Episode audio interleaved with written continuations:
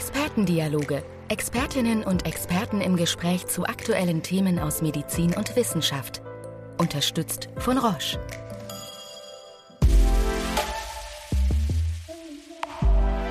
Liebe Zuhörerinnen, liebe Zuhörer, herzlich willkommen zu unseren Expertendialogen.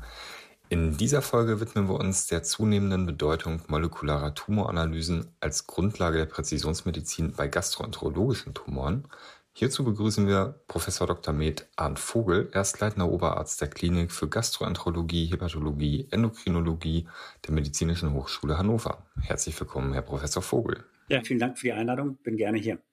Herr Professor Vogel, Sie sind ein ausgewiesener Experte im Bereich der Therapie gastrointestinaler Tumoren.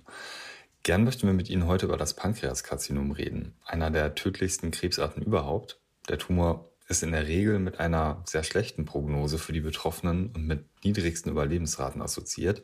Können Sie uns einen Überblick über die derzeitige Therapielandschaft beim Pankreaskarzinom geben? Ja, auf jeden Fall gerne. Ähm, Sie haben vollkommen recht. Das Pankreaskarzinom ist leider eine der tödlichsten Erkrankungen überhaupt mit einer leider steigenden Inzidenz weltweit zu beobachten. Bei dem Pankreaskarzinom ist der, die einzig heilende, kurative Therapie die Resektion. Leider wissen wir aber, dass die Rekurrenzrate beim Pankreaskarzinom auch nach einer Operation sehr, sehr hoch sind und wir das nur wenig durch eine adjuvante Chemotherapie verbessern können. Das heißt, die meisten Patienten werden früher oder später in das Stadium der fortgeschrittenen Erkrankung, palliativen Erkrankung übertreten und werden eine systemische Therapie brauchen. Die traditionelle systemische onkologische Therapie ist die Chemotherapie. Hier stehen uns beim Pankreaskarzinom zwei etablierte, evidenzgesicherte Therapieverfahren in der ersten Linie zu. Das ist einmal eine Doublette oder eine Triplette, wo drei verschiedene Chemotherapie eingesetzt werden können. Und je nachdem, was wir in der Erstlinie eingesetzt haben, können wir einige dieser Substanzen dann auch in der Zweitlinie als Doublette ähm, sozusagen sequenziell einsetzen. Nichtsdestotrotz bleibt das Überleben der Patienten weiterhin sehr, sehr schlecht. Und man muss leider sagen, dass die anderen beiden neuen Säulen der onkologischen Behandlung, also die molekular zielgerichtete Therapie, kaum beim Pankreaskarzinom angekommen ist und auf der anderen Seite die Immuntherapie mit den Checkpoint-Inhibitoren bislang leider keine überzeugende Wirksamkeit beim Pankreaskarzinom gezeigt hat. Und das, diese Aussage bezieht sich auf die Allkammer-Gruppen der Patienten, nicht in genetisch definierten Subgruppen. Die Identifikation molekulargenetischer Tumormarker bildet die Grundlage für den Einsatz zielgerichteter Therapien. Welche Teststrategie verfolgen Sie bei Ihren Patientinnen und Patienten, um einen effizienten Einsatz solcher neuer Therapieansätze beim Pankreaskarzinom zu ermöglichen? Ich glaube, die molekular zielgerichteten Therapien werden sicher auch beim Pankreaskarzinom Einzug nehmen. Wir haben mittlerweile ein sehr, sehr gutes Verständnis über die genetischen Alterationen ähm, beim Pankreaskarzinom ähm, steht, steht uns zur Verfügung. Wir wissen, dass 90 Prozent, knapp 90 Prozent der Patienten eine KRAS-Mutation aufweisen, wo wir jetzt die ersten zielgerichteten Therapien haben. Leider nur für eine kleine Subgruppe der KRAS-Mutationen, KRAS G12C. Und dann wissen wir, dass so 10 bis 15 Prozent der Patienten keine Karas-Mutation aufweisen. Und bei diesen Patienten können wir häufig genetische Alterationen finden, für die uns heute schon zielgerichtete Therapien zur Verfügung stehen. Das heißt, das Feld ist in Bewegung und für eine kleine Subgruppe von Patienten stehen uns heute schon zielgerichtete Therapien zur Verfügung. Was wir beim Pankreaskarzinom gesehen haben, ist die Wirksamkeit für eine PARP-Inhibition bei Patienten, die eine BRCA-Mutation aufweisen. Die Prodo-Studie hat das in einer großen Phase 3-Studie in der Erhaltungstherapie ähm, getestet. Wir konnten sehen, dass dieses Therapiestrategie zu einer längeren und besseren Tumorkontrolle geführt hat. Das heißt, eine Keimbahndiagnostik auf BRCA-Mutation kann und sollte beim Pankreaskarzinom durchgeführt werden. Diese BRCA-Mutationen können sowohl bei den RAS-Wildtyp als auch bei den RAS-mutierten Patienten ähm, nachgewiesen werden. Also wie mache ich es nun im klinischen Alltag? Wir führen bei allen Patienten eigentlich eine RAS-Mutationsanalyse durch und auch eine BRCA-Analyse. Ehrlicherweise, und das ist vielleicht auch so ein bisschen akademisch unserem akademischen Zentrum geschuldet, führen wir auch in der palliativen Situation bei allen Patienten gleich eine erweiterte molekulare Sequenzierung mit einem breiten ähm, Panel durch. Und diese breite genetische Analyse ist insbesondere bei den RAS-Wildtyp-Patienten äh, in meinen Augen heute auch schon unbedingt erforderlich. Um den Patientinnen und Patienten eine individuell auf ihre Bedürfnisse abgestimmte Therapie zu ermöglichen, welchen Stellenwert nimmt er aus Ihrer Sicht in diesem Zusammenhang eine möglichst präzise molekulargenetische Diagnostik ein? Also die breite, präzise molekulare Diagnostik ist für, sind für, ist für diese zielgerichtete Therapieverfahren von essentieller Bedeutung. Ich hatte gerade schon gesagt, dass wir insbesondere bei den RAS-Wildtyp-Patienten eine ganze Reihe von genetischen Alterationen finden können, für die wir heute schon zielgerichtete Therapien zur Verfügung haben. Dazu gehören BRAF-Mutationen, Fusionen, ähm, FGFR2-Fusionen, ähm, aber auch andere FGFR-Fusionen, NTRAC-Fusionen. In seltenen Fällen können wir REP-Fusionen finden. Ähm, einige Patienten weisen einen MSI-Status auf. Also es gibt bestimmte genetische NRG1-Fusionen, es gibt bestimmte genetische Alterationen, wo wir heute schon in meinen Augen sinnvoll zielgerichtete Therapien einsetzen können. Damit wir diese Therapien einsetzen können, brauchen wir aber natürlich eine vernünftige Diagnostik. Und das ist essentiell notwendig. Und ich muss sagen, in meinen Augen gibt es hier drei Konstellationen, die problematisch sind. Zum einen, wenn gar nicht getestet wird. Ich finde, das ist heutzutage eigentlich nicht mehr zulässig und zumindest eine RAS- und BRCA-Testung sollte durchführen. Das zweite ist, dass wenn eine genetische Testung durchgeführt wird, aber ein sogenanntes Custom-Made-Panel benutzt wird, das wichtige genetische Alterationen nicht umfasst. Zum Beispiel wissen wir, dass Fusionen, und ich hatte Ihnen gerade schon eine ganze Reihe von Fusionen aufgezählt, nicht in allen Panels und teilweise sind RNA-Sequenzierungen nötig, um zum Beispiel FGFR2-Fusionen, aber auch NRG1-Fusionen zu detektieren. Das heißt, wir brauchen ein vernünftiges Panel. Und hier ist eine sehr, sehr enge Interaktion zwischen dem Kliniker und dem Molekularpathologen essentiell notwendig, dass wirklich die richtigen Panel eingesetzt werden. Weil was kann es schlimmer sein, wenn sich der behandelnde Arzt in der Sicherheit wirkt, eine umfassende genetische Analyse durchzuführen, dann aber in Anführungsstrichen das falsche, nicht umfassende Panel eingesetzt wird.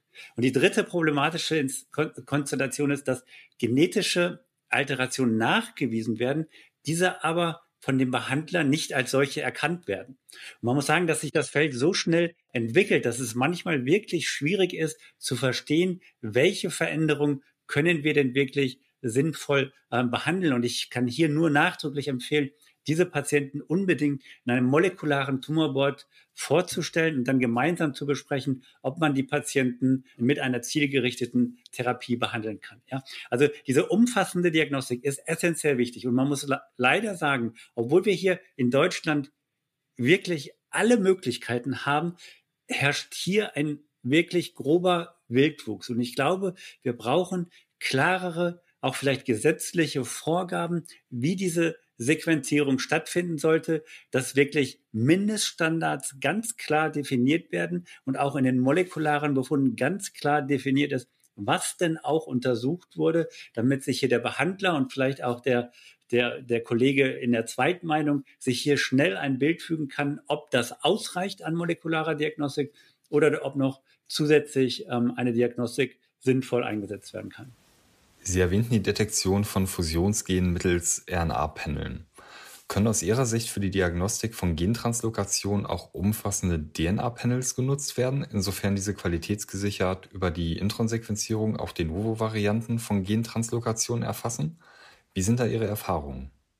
Ja, das kann ich auf jeden Fall empfehlen. Ähm, die Betonung liegt aber auf qualitätsgesicherten Verfahren. Ich glaube, das ist an dieser Stelle essentiell wichtig zu verstehen. Es gibt Panel, wie zum Beispiel das von, von Foundation Medicine, was auch von den großen Pharmafirmen für die Studien eingesetzt werden, in denen zum Beispiel Patienten mit FGFR2-Fusionen ähm, behandelt werden sollen. Das funktioniert sehr, sehr gut. Und mit diesen Panel wurden auch schon über 200 verschiedene FGFR2-Fusionspartner ähm, detektiert. Hier ist es aber wirklich wichtig, dass man sich rückversichert, dass es wirklich qualitätsgesicherte, umfassende Panels sind, die auch unterschiedliche Fusionspartner detektieren lassen. Ich glaube, FMI ist eine sehr, sehr gute Option. es ist natürlich nichts hundertprozentig perfekt, aber von den im Moment uns allen zur Verfügung stehenden ähm, Verfahren äh, habe ich sehr, sehr gute Erfahrungen mit FMI gemacht. Auch hier kann man argumentieren, dass man vielleicht mehr Tumorgewebe benötigt als bei manch anderen Analyseverfahren. Aber wenn ausreichend Tumorgewebe da ist, bekommt man eine sehr, sehr umfassende Analyse und meine Erfahrungen damit sind äh, sehr gut. Was würden Sie sagen, worauf sollte unabhängig von der Tumorentität beim Testen auf molekulare Alterationen im Tumor geachtet werden? Ja, ich glaube, diese Frage kann man gar nicht oft genug beantworten, muss ich ehrlicherweise sagen. Und das Wichtigste ist wirklich, dass hier sich der, der Behandler muss sich ein wenig damit auseinandersetzen, was in seiner Tumorentität oder auch tumoragnostisch nachgewiesen werden und muss dann auch aktiv in meinen Augen auf den Diagnostiker, in dem Fall den Pathologen, Schrägstrich Molekularpathologen zugehen und mit ihm diskutieren, ähm, ob diese genetischen Alterationen auch äh, detektiert werden. Und sagen wir so, wir haben viele Patienten zur Zweitmeinung und wenn ich die Kollegen dann frage, welches Panel wurde denn eingesetzt, dann heißt es, naja, ich habe es halt hier zu meinem Pathologen geschickt und der weiß ja schon, was er tut. Ja, der weiß bestimmt, was er tut, aber es mag trotzdem nicht das Richtige sein, was in diesem bestimmten oder in dieser bestimmten Tumorentität wichtig ist. Das heißt also, wir müssen uns sowohl die Behandler als auch die Diagnostiker müssen sich damit auseinandersetzen, welche genetischen Alterationen ähm, sind wichtig heute, wo haben wir zielgerichtete Therapien,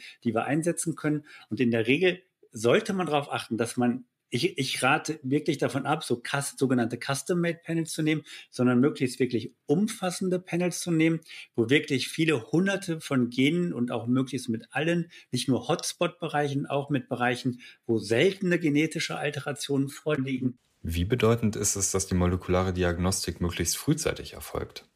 Ja, auf jeden Fall würde ich sagen, dass wir so frühzeitig wie möglich behandeln sollen. Wir haben jetzt hier ein GI-Onkologie-Podcast und man muss leider sagen, dass bei den Tumorentitäten, wo wir diese genetischen Alterationen finden können, für die wir zielgerichtete Therapien haben, wie insbesondere dem Pankreaskarzinom, aber auch dem Cholangiokarzinom, die Prognose ja wirklich extrem schlecht ist und das mediane Überleben in den Gesamtpopulationen bei plus minus einem Jahr liegt. Das heißt, wir haben gar nicht so viel Zeit, ähm, zu prüfen, ob eine genetische Alteration vorliegt, von dem Zeitpunkt der Vorstellung eines Patienten, dass man genügend Gewebe für die Sequenzierung hat. Und sowohl Pankreaskarzinom als auch Cholangiokarzinom sind stromareiche Tumore, wo teilweise auch nur wenige Tumorzellen sind. Das heißt, wir müssen erstmal sicherstellen, dass wir genügend Tumorgewebe haben. Da muss die molekulare Analyse durchgeführt werden. Da müssen wir eine Befundung, eine ordentliche Befundung des Befund, äh, der, der Analyse durchführen. Und dann müssen wir schauen, gibt es zielgerichtete Therapien, die wir einsetzen können. Teilweise können da wirklich Wochen und teilweise Monate ins Land gehen, sodass ich dringend empfehle, dass diese molekularen Analysen frühzeitig durchgeführt werden, im besten Fall zum Zeitpunkt der Erstdiagnose in der palliativen Situation, dass man einfach weiß, was sind die Optionen und sich dann entsprechend auch vorbereiten kann und alles in die Wege leiten kann, dass wenn wir keine evidenzbasierte Therapie zur Verfügung haben oder eben diese einsetzen mit den zielgerichteten Therapien, ähm, dass wir die dann den Patienten noch zugutekommen lassen können. Sie sind ja auch Mitinitiator des Netzwerks Platon, das molekulare Informationen auf der Basis von Next Generation Sequencing aus der Onkologie sammelt, um daraus zu lernen. Können Sie uns einmal erläutern, wer sich hinter Platon verbirgt und wie das Netzwerk arbeitet? Ja, also Platon ist wirklich eine Herzensangelegenheit von mir, die ich gemeinsam mit Sala Albertran vom IKF vor einigen Jahren auf den Weg gebracht habe. Und das entstand im Prinzip aus der Erkenntnis, dass wir wenig über die prädiktive und prognostische Bedeutung von genetischen Alterationen bei GI-Tumoren wissen. Und normalerweise, wenn wir wenig wissen, dann nehmen wir unsere retrospektiven Kohorten, um nachzuschauen, was hat X oder Y für eine Bedeutung. Aber bei diesen genetischen Veränderungen haben wir ja häufig nicht die Analysen oder sind diese Analysen nicht durchgeführt worden. Und da diese Analysen ja nicht kostengünstig ist, können wir das in der Regel auch nicht an retrospektiven Kohorten umfassend analysieren. Das heißt, um wirklich zu verstehen, was bedeuten diese genetischen Alterationen für einen Patienten, brauchen wir prospektive Daten. Und aus dieser Erkenntnis haben wir uns dann entschlossen, Platon ähm, zu gründen, ein molekulares Netzwerk, bei dem wir uns vorgenommen haben, Patienten entweder mit eigenen molekularen Reports oder aber, dass wir eine genetische Testung im Rahmen von Platon anbieten, eine umfassende genetische Testung im Rahmen von Platon anbieten können, um dann die Daten prospektiv zu erfassen, auch eine Interaktion von Behandlern und Wissenschaftlern herzustellen, also auch den Einschluss in Studien zu ermöglichen. Wir haben jetzt viele Studien für zum Beispiel MDM2-amplifizierte Tumore, Tumore mit FGFR2-Fusion, einige davon auch in der Erstlinie. Und all diese Studien rekrutieren nicht gut. Und wir hoffen, dass wir mit diesen Analysen im Rahmen von Platon auch die Rekrutierung in diesen Studien ähm, beschleunigen können.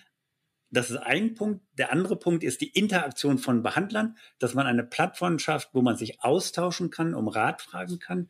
Und der dritte Punkt, das ist das, was eigentlich initial der Beweggrund für Platon war, dass wir wirklich über die prognostische und prädiktive Bedeutung dieser Alteration lernen. Also sind, ist die Prognose eines Patienten mit einer FGFR2-Fusion anders als mit FGFR2-Wildtyp? Wir wissen es im Prinzip nicht, nur aus kleinen, wirklich schlecht dokumentierten retrospektiven Analysen. Und prädiktive Bedeutung bedeutet nicht nur, dass diese ähm, genetische Alteration dazu führt, dass wir als positiv prädiktiven Markern eine zielgerichtete Therapie einsetzen können, sondern auch die Frage, ob diese genetische Alteration vielleicht mit einer unterschiedlichen Sensitivität gegenüber Chemotherapie assoziiert ist. Also im positiven Fall zum Beispiel BRCA-Mutation würden wir davon ausgehen, dass wir hier eine Platinsensitivität haben. Auf der anderen Seite bei FGFR2-Fusionen wissen wir, dass die Patienten möglicherweise einen eher indolenten Verlauf haben und schlechter auf die Chemotherapie ansprechen. Aber auch das nur basierend auf Post-Hoc-Analysen von klinischen Studien oder retrospektiven Daten. Also um diese Frage nach positiver und negativer prädiktiver Bedeutung besser zu verstehen, haben wir Platon auf den Weg gebracht. Ähm, es ist ein Netzwerk, was uns erlaubt, im Verlauf zusätzliche Substudien und Subprojekte, also retrospektive und prospektive Analysen ähm, durchzuführen. Wie sind Ihre Erfahrungen? Ist die Präzisionsdiagnostik im Versorgungsalltag bereits angekommen? Also ich glaube, dass insgesamt die molekulare Diagnostik schon ankommt. Also ich nie, würde jetzt nicht sagen, dass sie angekommen ist, sondern dass sie dabei ist, anzukommen.